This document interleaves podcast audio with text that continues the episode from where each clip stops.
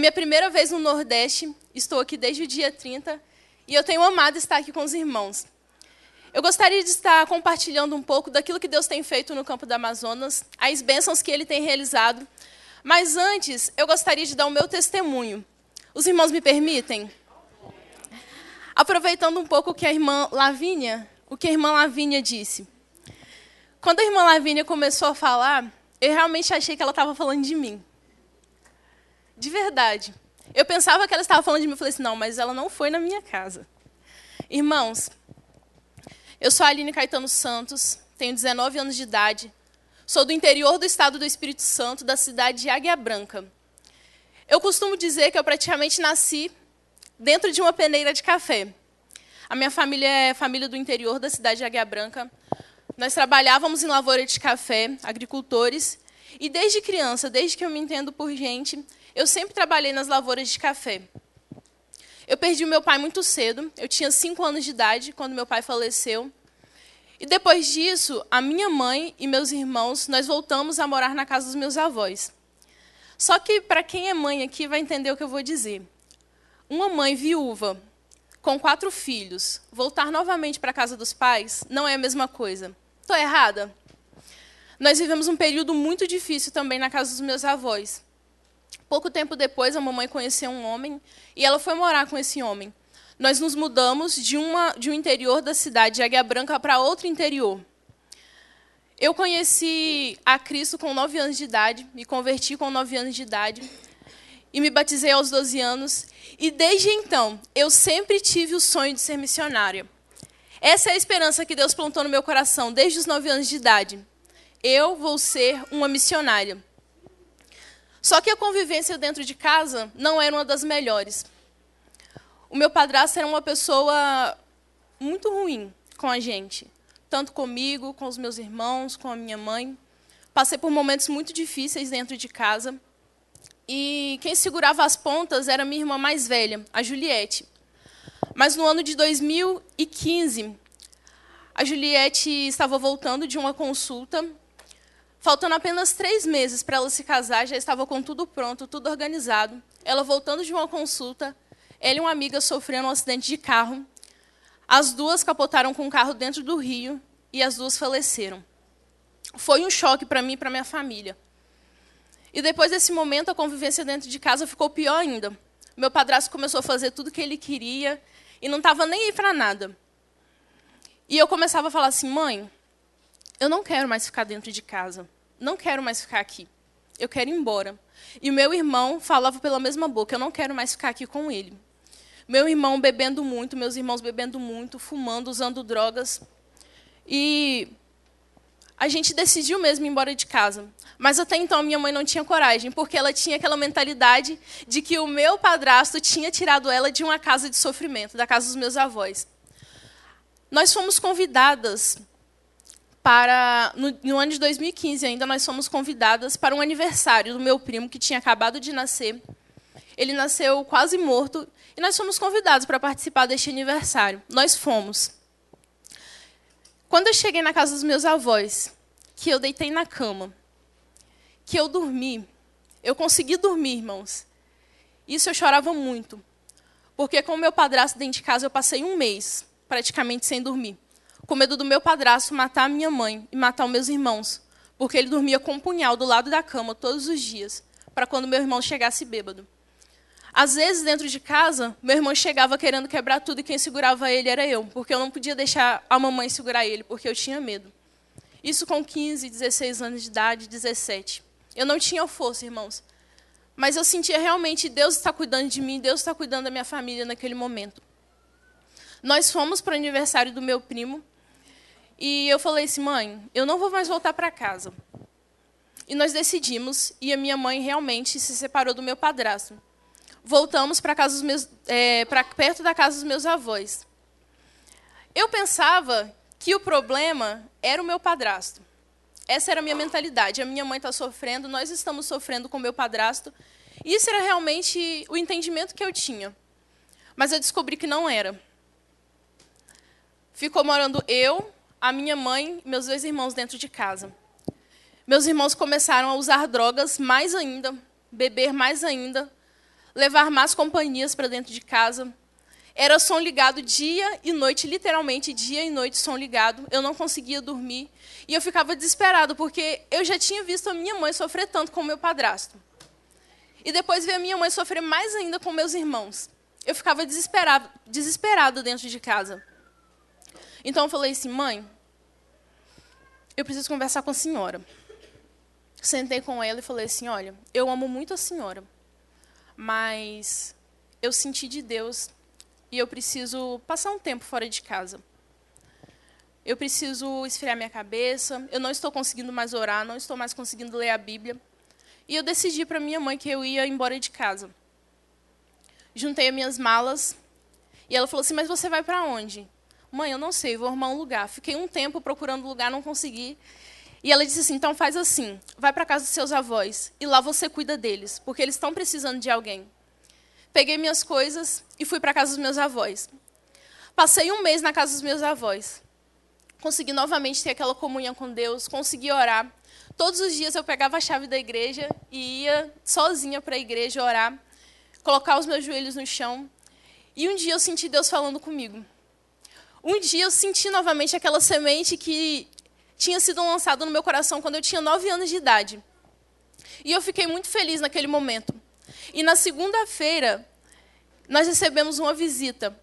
Na segunda-feira, dia 25 de setembro de 2018, 2017, nós recebemos uma visita do pastor Donaldo, que treina as turmas do projeto Radical Amazônia.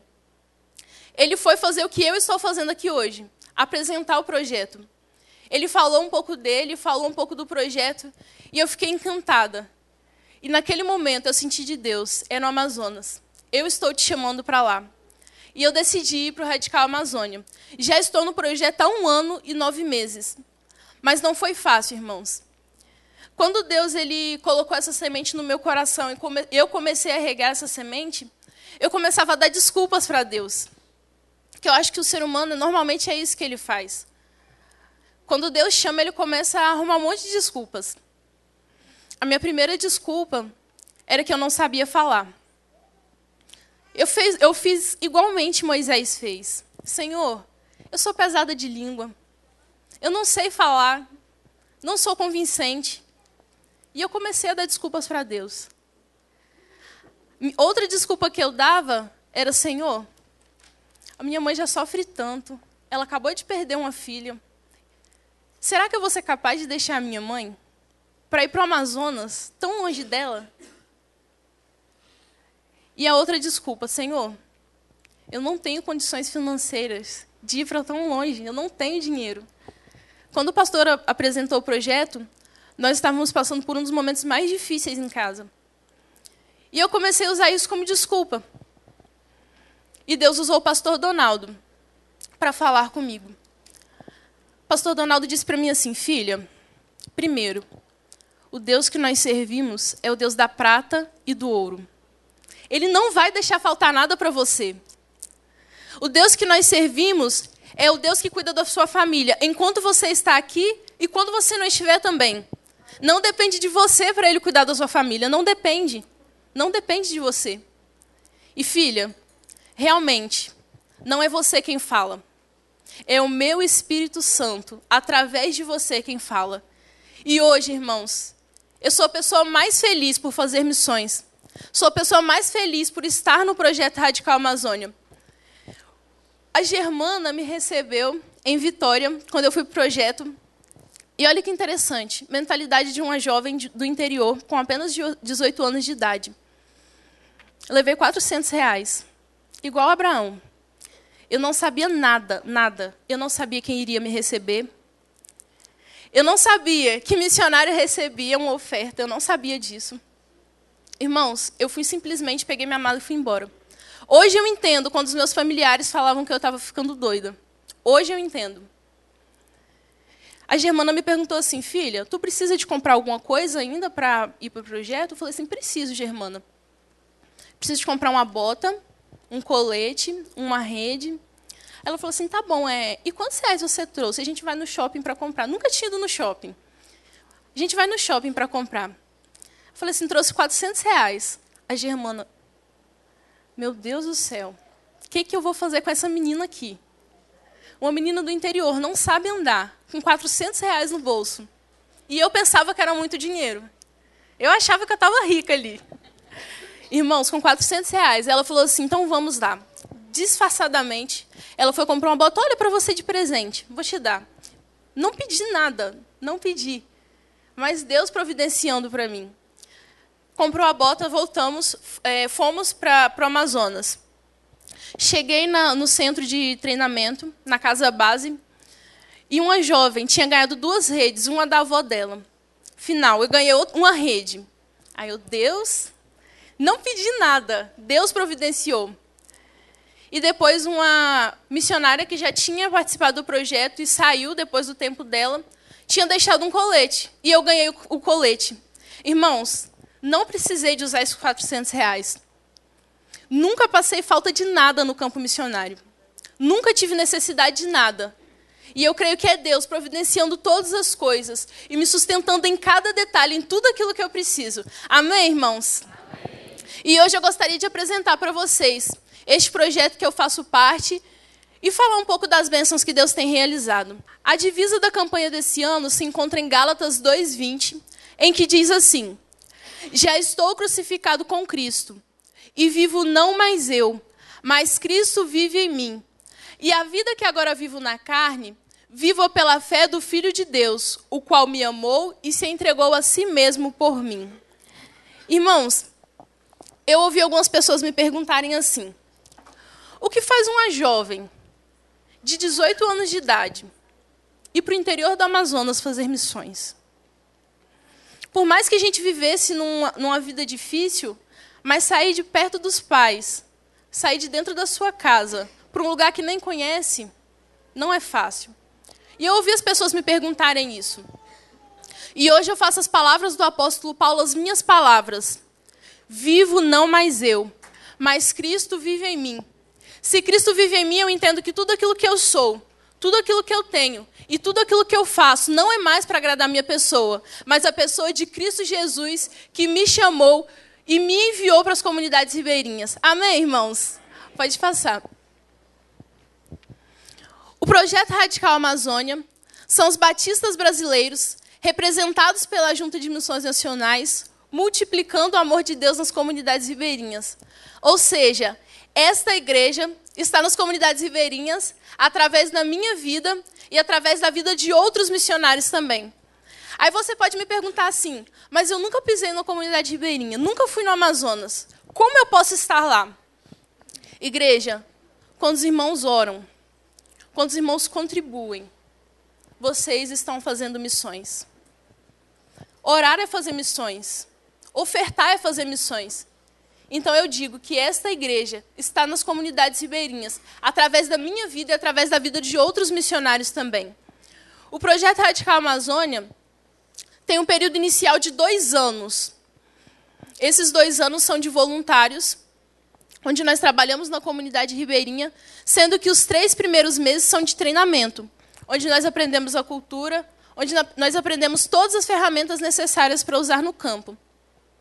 No treinamento, nós aprendemos que, às vezes, como uma irmã falou aqui na frente, é preciso realmente a gente se, se tornar como aquela pessoa, viver com ela. Às vezes a gente senta, senta no chão para comer peixe. Às vezes a gente vai pescar com eles, eu não sei pescar. Mas a gente, às vezes a gente vai pescar com eles simplesmente pelo fato de estar na companhia deles e poder compartilhar do Evangelho. E é um privilégio fazer isso, irmãos. Viver com uma pessoa dia a dia, estar ali vinda na vida e poder, ao mesmo tempo, seja no trabalho, seja no que for, compartilhar do Evangelho também. Eu sou da 14ª turma do projeto Radical Amazônia. A nossa turma foi em 19 jovens. Tem pessoas de vários lugares aqui, inclusive no projeto tem uma índia, o nome dela é Kelma, e também tem um peruano dentro do projeto. A história da Kelma é muito interessante porque ela foi alcançada através do projeto e hoje ela também trabalha no projeto Radical Amazônia. E ela está trabalhando na comunidade dela, que infelizmente ainda é fechada, outros missionários não podem ir lá. Depois do período de treinamento, nós somos enviados em duplas para a comunidade. Eu faço dupla com a missionária Brenda, ela é da cidade de Niterói, do Rio de Janeiro. E nós estamos trabalhando há um ano e três meses na comunidade do Moreira. Por que, que eu falo um ano e três meses? Se fazer, fizer as contas aí, não dá um ano e nove, né? Três meses de treinamento, um e três meses na comunidade do Moreira. Eu tive o privilégio de trabalhar quatro meses em uma comunidade indígena. Eu, Brenda e mais duas jovens. Foi um período muito curto, irmãos, mas um período de muito crescimento espiritual e de realmente entender o porquê Cristo fala assim: olha, rogue ao dono da seara que mande mais trabalhadores, porque a seara é grande, mas são poucos os trabalhadores. Existem muitas pessoas, muitos ribeirinhos que não conhecem a Cristo. A média geral de comunidades é, ribeirinhas no total brasileiro são de média de 37 mil comunidades. São muitas pessoas. O projeto já conseguiu alcançar 113 dessas comunidades, mas ainda há muito que se fazer, irmãos. Por isso que nós somos enviados às comunidades. Essa, comuni essa foto que vocês estão vendo do lado direito é a frente da comunidade onde eu moro hoje. Aqui está no período da cheia, porém também tem o período da seca. O período da seca fica muito, o período da cheia fica muito difícil de encontrar alimentos. Por quê? Porque os peixes, quando eles veem que tem lugar demais para eles andar, eles vão bater na nadadeira, né? Eles saem para passear. Então fica um período muito ruim para a pesca. Só que olha interessante o cuidado de Deus. Às vezes, o, o chefe da casa, o homem da casa, ele sai para pescar. Às vezes, pai de 10 filhos, 7 filhos, 11 filhos, sai para pescar. Longe, pega o peixe, aí ele chega e traz para a gente. Antes de levar mesmo para a família deles, eles vêm para a gente. Irmãos, quando Jesus fala que se a gente deixa casa, se a gente deixa família, se a gente deixa tudo para servir a Deus, Ele vai dar muito mais a nós, cem vezes mais, Ele realmente dá. Ele me deu uma família na comunidade do Moreira. Ontem eu liguei para o líder da comunidade. E eu me emocionei quando ele falou assim: Olha, primeiro, deixa abençoe. Eu, Amém, Pai como é que o senhor está? Eu perguntando para ele como é que estava a comunidade, como eles estavam fazendo trabalho. Olha, tudo bem, graças a Deus. E no finalzinho da conversa, uma conversa de 30 minutos, ele falou assim: Olha, filha, Deus te abençoe, eu tenho orado por você. E eu sei que enquanto você está aí, o Senhor está cuidando de você. E a gente aqui já está sentindo muita falta de vocês. A gente aqui já está com saudade. Quando você vai voltar? Irmãos, eu chamo o líder da comunidade de pai. Eu trato ele como um pai ele me abençoa. Eu e Brenda vamos na casa dele, nós comemos com ele, nós almoçamos com eles. E é uma benção, irmãos, porque Deus, ele promete isso, que ele vai dar uma família para gente. E eu ganhei uma família para mim. Eu ganhei uma família que tem cuidado de mim, alguém que tem orado por mim, que tem se importado comigo. E isso é o cuidado de Deus, irmãos. Amém. Para chegar na comunidade do Moreira, nós viajamos um dia de barco do município é, de Manaus, que é a capital, até o município de Codajás. Nós vamos pelo Rio Solimões e as nossas acomodações são as redes. Mas deixa eu fazer uma pergunta. Todos os irmãos aqui já, conhecem, já conhecem a rede? Já deitaram na rede? Irmãos, eu sou do Sudeste. No Sudeste não usa rede. Pensa que andar um dia de barco, deitada numa rede. Pensa minha coluna, como é que fica? Eu apanhava café e por isso as minhas costas não é, não é uma das melhores. E eu passar um dia deitado no barco andando de rede é um desafio, irmãos. Eu acho que é por isso que Deus ele dá desafios grandes. Porque ele capacita a gente e até hoje ele tem cuidado da minha coluna, tem cuidado de mim. Então eu louvo o Senhor por isso. Da cidade de Codajás até a comunidade do Moreira são mais 40 minutos de motorrabeta. E haja coluna. Mais 40 minutos de motorrabeta. Deixa eu fazer uma pergunta para o pastor. Há quanto tempo o irmão está aqui? Três anos, ok. Eu acredito que quando o pastor chegou aqui, a primeira coisa que ele fez foi identificar o público a qual ele iria trabalhar. Certo? A primeira coisa que um pastor ou um missionário faz é identificar o público. Irmãos, nós somos diferentes. Nós temos jeitos diferentes. E na comunidade ribeirinha mais ainda, porque nós somos de culturas diferentes. Então, nós precisamos conhecer as pessoas que nós iremos trabalhar. A forma como eu falo do Evangelho, talvez para um ribeirinho, não vai ser a mesma forma como eu vou falar do Evangelho, talvez para um irmão daqui do Nordeste. É totalmente diferente. E na comunidade do Moreira é a mesma coisa que a gente faz. A primeira coisa é identificar o público. A comunidade do Moreira em si é uma comunidade bem pequena, são 130 pessoas, sendo que 30 dessas pessoas são crianças. Então, eu e Brenda começamos a, alcançar o público infantil, começar da raiz, para que, através das crianças, nós pudéssemos alcançar as famílias. Nós desenvolvemos um projeto chamado Projeto Quintal da Descoberta, que é um projeto de alfabetização de crianças, que trabalha na comunidade. É um projeto nosso, meio de Brenda, porém, a gente abriu para que outras pessoas também pudessem desenvolver este, este projeto nas comunidades. Infelizmente, a área da saúde e a área do ensino nas comunidades ribeirinhas é muito precária. Às vezes a gente encontra adolescentes, crianças, jovens, adultos, 13 anos, 15 anos, 20, 30 anos, que não sabem ler e não sabem escrever. Brenda costuma dizer que, como uma pessoa não sabe ler não sabe escrever, consegue viver. Tudo que a gente olha tem algo escrito. Se você passa na rua, tem algo escrito. Se você olha para um livro, tem algo escrito, tudo tem escrita. Só que, infelizmente, nas comunidades ribeirinhas, a questão do ensino é muito precária. E nós desenvolvemos este projeto. Só que nós usamos uma estratégia. Nós ensinamos as crianças a ler através da Bíblia. Então, nós alcançamos as crianças com a leitura. E, através das crianças, nós estamos multiplicando para as casas. Através das crianças, nós conseguimos alcançar as famílias. Hoje nós temos seis casas onde nós fazemos o discipulado, sendo que essas seis casas já são pessoas convertidas, já são pessoas batizadas e são as pessoas que darão continuidade aos trabalhos. Essa do lado esquerdo é a Beatriz, e nós conseguimos alcançar ela e a família dela através da vida de Josué, que é uma criancinha de sete anos de idade que eu ensino ele a ler hoje. E a moça do lado direito é a Joana, é também a minha RD, que eu estudo com ela. E a história da Joana é muito incrível, irmãos. A Joana, ela já era batizada quando eu cheguei na comunidade. Só que a Joana, ela se envolveu com um rapaz, um jovem de outra comunidade, muito nova. E ela começou a ter atitudes que não condizem a atitude de um crente. E ela ficou mal falada na comunidade. E as pessoas já não olhavam ela mais com olhos como se ela fosse uma pessoa cristã o que realmente não parecia pela, pelas atitudes dela. E Deus colocou a Joana na minha vida, para eu trabalhar com ela. Só, irmãos, que não é fácil. Não é fácil trabalhar com vidas assim. A Joana, no início, ela ficava assim, fingia que entendia, mas depois voltava a fazer a mesma coisa. E não estava nem aí para a vida. E eu comecei a trabalhar com ela, comecei a ensinar, a pregar a palavra, e eu orava para que Deus abrisse as portas para que eu conseguisse realmente falar que ela não podia estar vivendo naquela vida. E um belo dia, do nada, a Joana fala assim: missionária, faz um estudo na minha casa? Eu falei assim: opa, faço.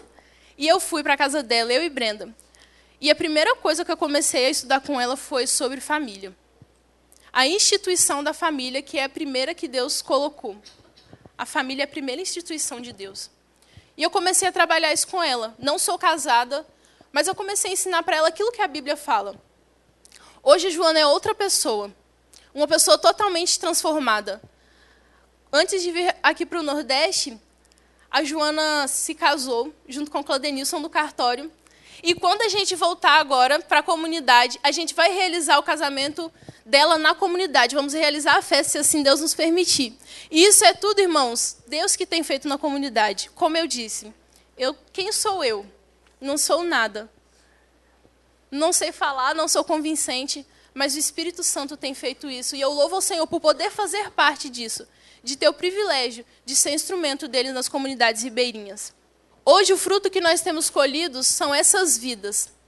No mês de março, nós tivemos o privilégio de realizar dez batismos e quatro casamentos juntamente com a igreja mãe. Se por uma vida há festa no céu, imagina por dez, irmãos. Eu fico imaginando os anjos para lá e para cá. Glória a Deus! Irmãos, que festa que eu imagino deve ter sido. Tanto lá quanto a gente na comunidade. Porque foi um momento muito lindo. Foi os primeiros casamentos do nosso ministério. A primeira vez que eu pude ter o privilégio de ajudar o pastor a batizar. E eu fiquei muito feliz, irmãos. E eu gostaria de compartilhar um pouquinho da palavra de Deus com os irmãos, porque às vezes a gente pensa assim: nós não somos capazes de fazer. para que, que eu sirvo? Para que, que eu vou ganhar uma pessoa ribeirinha? Uma pessoa. Uma pessoa não faz diferença. Mas olha o que diz Gênesis, no capítulo 6, o versículo 8.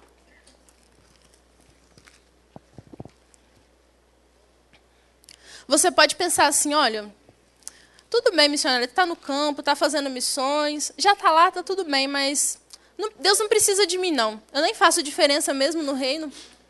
Olha que interessante. Os irmãos sabem que nesse contexto do livro de Gênesis, foi que o homem é, cumpriu a ordem de Deus, se multiplicou, teve muitos filhos e a geração começou a crescer. Só que as intenções os pensamentos do coração do homem era somar continuamente. Ou seja, tudo aquilo que o homem fazia era errado. O homem não estava nem aí para Deus. Mas olha que interessante, Gênesis capítulo 6, versículo 8. Noé, porém, achou graça aos olhos do Senhor. Irmãos, em meio à geração corrompida, em meio à geração que não está nem aí para Deus, que tem virado as costas para Deus, Deus ele quer usar você para salvar essa geração. Da mesma forma como ele usou Noé para salvar uma geração, ele quer usar a sua vida. A igreja ela é formada por discípulos. E a missão de Jesus, o mandamento de Jesus em Mateus 28, é que nós deveríamos ir, pregar, ensinar e batizar. Irmãos, não tenha medo. O Deus que chama é o Deus que capacita. Às vezes a gente pensa que o ID está longe, o ID é lá no Amazonas, o ID é lá no Espírito Santo, o ID é em outro lugar. Não. Às vezes o ID está mais perto do que a gente imagina. Às vezes o ID é um irmão que mora junto comigo. Às vezes o ID são os nossos pais que ainda não conhecem a Cristo, um amigo. E olha o convite de Jesus: ensine para essa pessoa. Seja um Noé na vida dessa pessoa. Da mesma forma que Deus usou Noé para salvar a geração, ele também quer usar a sua vida para salvar essa geração que tem se perdido. E é isso que nós cremos, irmãos, que através dessas vidas, não somente a comunidade do Moreira, mas também as comunidades próximas, as comunidades vizinhas também serão transformadas pelo poder do sangue de Jesus. Amém, igreja? Eu gostaria de apresentar para vocês os nossos líderes em formação. São as pessoas que darão continuidade ao trabalho quando eu e Brenda sairmos da comunidade. A primeira é a Joana, a que eu contei a história para vocês. A segunda é a Aldeane, do lado seu esposo Jaildson. Aquele rapaz lá atrás, aquele senhor lá atrás que está sorrindo é o meu pai, meu pai Francisco. A da frente é a mãe Aldenora. A do lado é o filho dele, o Adrione. A Beatriz. A Pamela. Irmãos, são esses irmãos que darão continuidade ao trabalho na comunidade. E eu louvo ao Senhor porque ele usou Noé para salvar uma geração. Mas as comunidades ribeirinhas, o nosso país, o mundo pode ser revolucionado através dessas vidas. É nisso que eu creio, irmãos. É nisso que eu creio. Um Deus que chamou uma jovem, apanhadora de café, do interior do estado do Espírito Santo, para levar para a comunidade ribeirinha. Um Deus que chama um Deus que capacita e um Deus que sustenta. Juntamente com o projeto Radical Amazônia, nós também temos o Novo Sorriso da Amazônia, que é um projeto que trabalha com prevenção às cáries e também erradicação dos dentes e atendimentos. E para esse projeto chegar até as comunidades ribeirinhas, nós temos o barco O Missionário, que é um barco de voluntários, que são pessoas que dispõem uma semana para estar abençoando as comunidades ribeirinhas, usando de sua profissão, seja dentista, seja psicólogo, médico. Essas pessoas navegam por uma semana nos rios do Amazonas para estar abençoando as comunidades ribeirinhas. E eu deixo convite à igreja, se algum irmão sentiu o desejo de participar deste, dessa viagem do barco, é uma bênção. Eu tive o privilégio de participar do barco. É algo muito incrível. Eu pensava que eu conhecia Amazonas, que eu conhecia a comunidade Moreira, eu conhecia tudo, mas não, irmãos.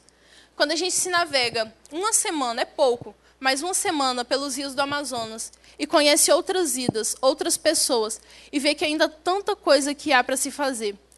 Eu começo a pensar o que eu tenho feito, o quanto ainda é pouco que eu tenho feito. Sabe, eu podia fazer mais. Eu podia orar mais. Eu podia fazer mais do que eu faço hoje. Eu estou falando isso comigo, sendo sincera. E eu fico olhando que existem tantas pessoas que têm perecido por falta do evangelho. E a responsabilidade está sobre mim. A responsabilidade está sobre a igreja, porque é missão da igreja ensinar. É missão da igreja sair e falar que tem um Deus que salva, tem um Deus que cura, que liberta e que transforma vidas que estão perdidas. E eu gostaria, irmãos, de apresentar a minha família para vocês. A minha família do Projeto Radical Amazônia. Como eu disse, nós alcançamos 113 comunidades, somos em 107 missionários, e através do projeto Novo Sorriso da Amazônia, nós já conseguimos realizar mais de 20 mil atendimentos, irmãos. Louvado seja Deus por isso. Este é o trabalho que tem sido realizado nas, realizado nas comunidades ribeirinhas. Quando você ora por missões, quando você investe em missões, é para isso que você tem investido, para isso que você tem orado e contribuído, para que vidas sejam salvas, para que vidas sejam transformadas. E eu quero dizer para a amada igreja que não há melhor coisa do que servir. Não é melhor coisa do que estar no centro da vontade de Deus. Por isso eu gostaria de convidar você a se colocar de pé. Gostaria de convidá-lo para nós estarmos orando pelas comunidades ribeirinhas orando para que Deus envie mais trabalhadores, porque a seara é realmente grande. Orando para que você seja um Noé na vida de alguém. Amém, irmãos? Vou estar convidando o pastor para estar fazendo essa oração. Benção, Aline. Vamos orar, irmãos. Quem sabe Deus não está falando essa, essa manhã com você.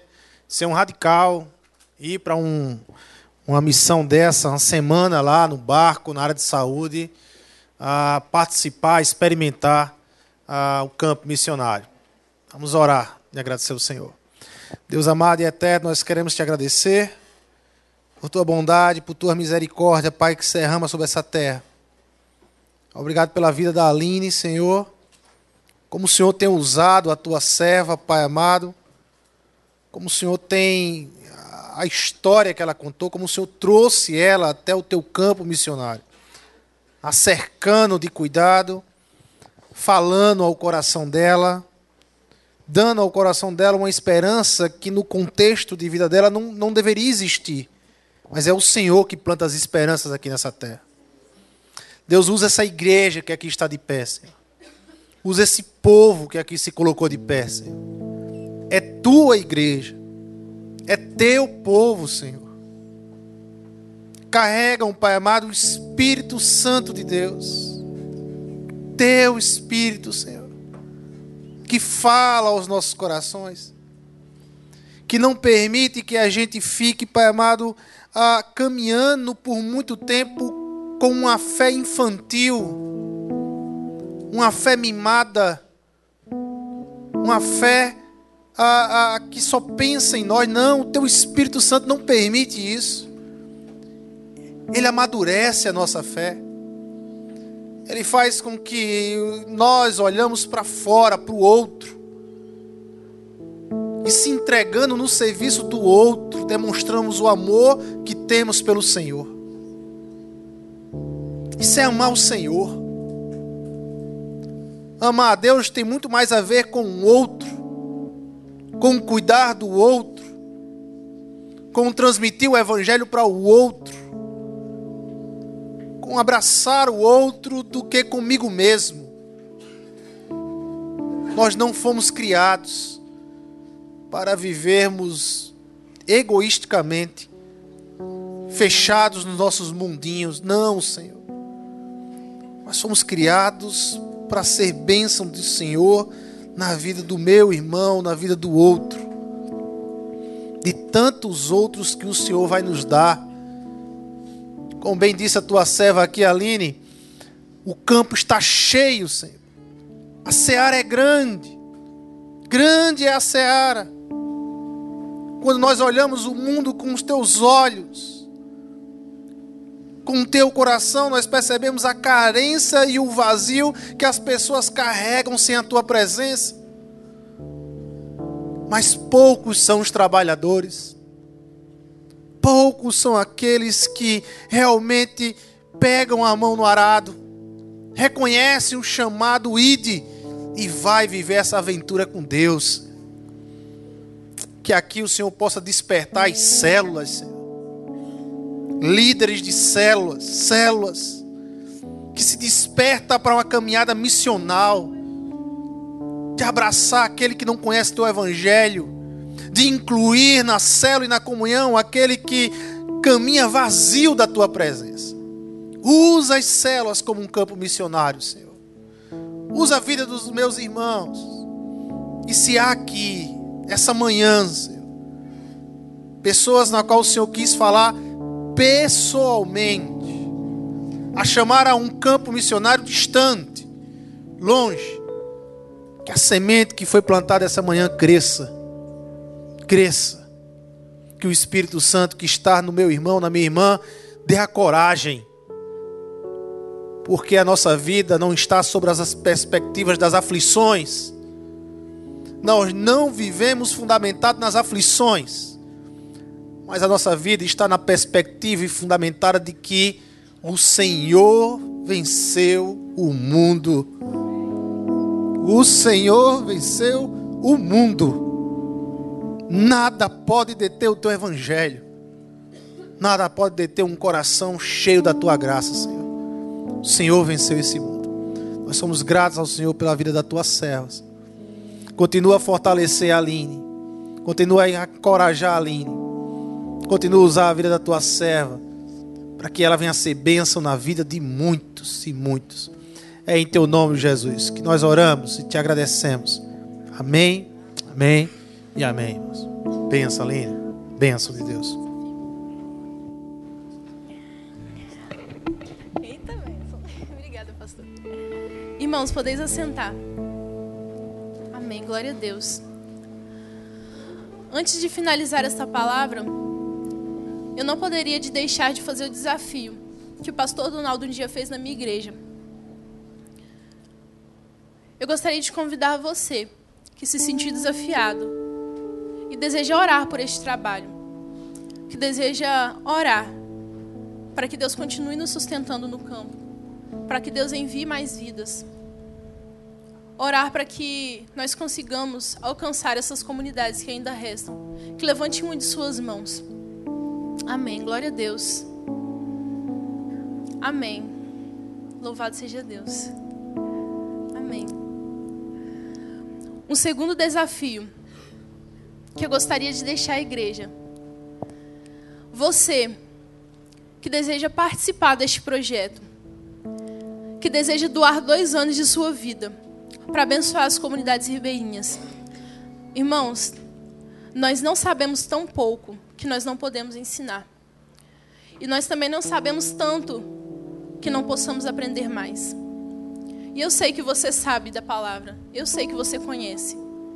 E se você se sentir desafiado e deseja fazer parte deste projeto, você que é maior de 18 anos, de 18 até 49, que se for casado sem filhos, levante uma de suas mãos, que eu também gostaria de orar por sua vida.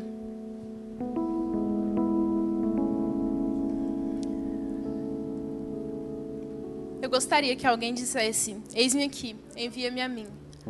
Mas se não há, irmãos, seja bênção no lugar onde você está. Faça do lugar onde você está o seu campo missionário. E um último desafio que eu gostaria de deixar à igreja, mas eu não vou convidar a levantá-los as mãos. Se alguém deseja contribuir para este projeto mensalmente e deseja fazer parte, ter o privilégio de abençoar uma vida, que os irmãos depois me procurem. Eu tenho uma fichinha, se os irmãos quiserem ajudar este projeto, e eu sei que Deus ele não vai deixar faltar e que Ele vai multiplicar para os irmãos. Amém? Muito obrigada, pastor. Obrigada, amada igreja. Que Deus abençoe.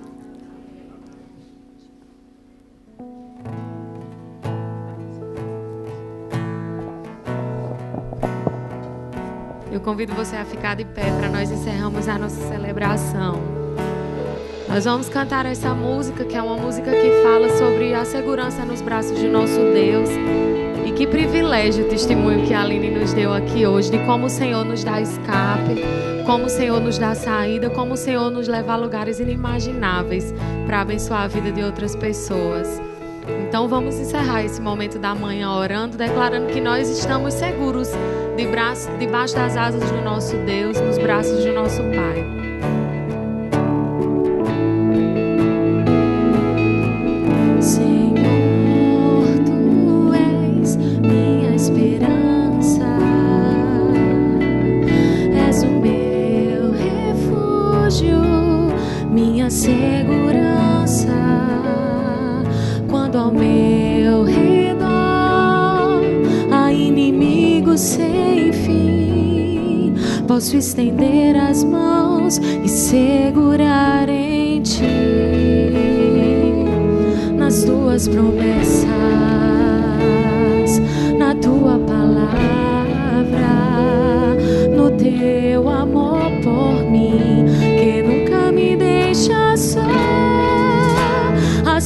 sobre ti tuas asas eu posso descansar e sob as tuas penas mal algum me alcançará.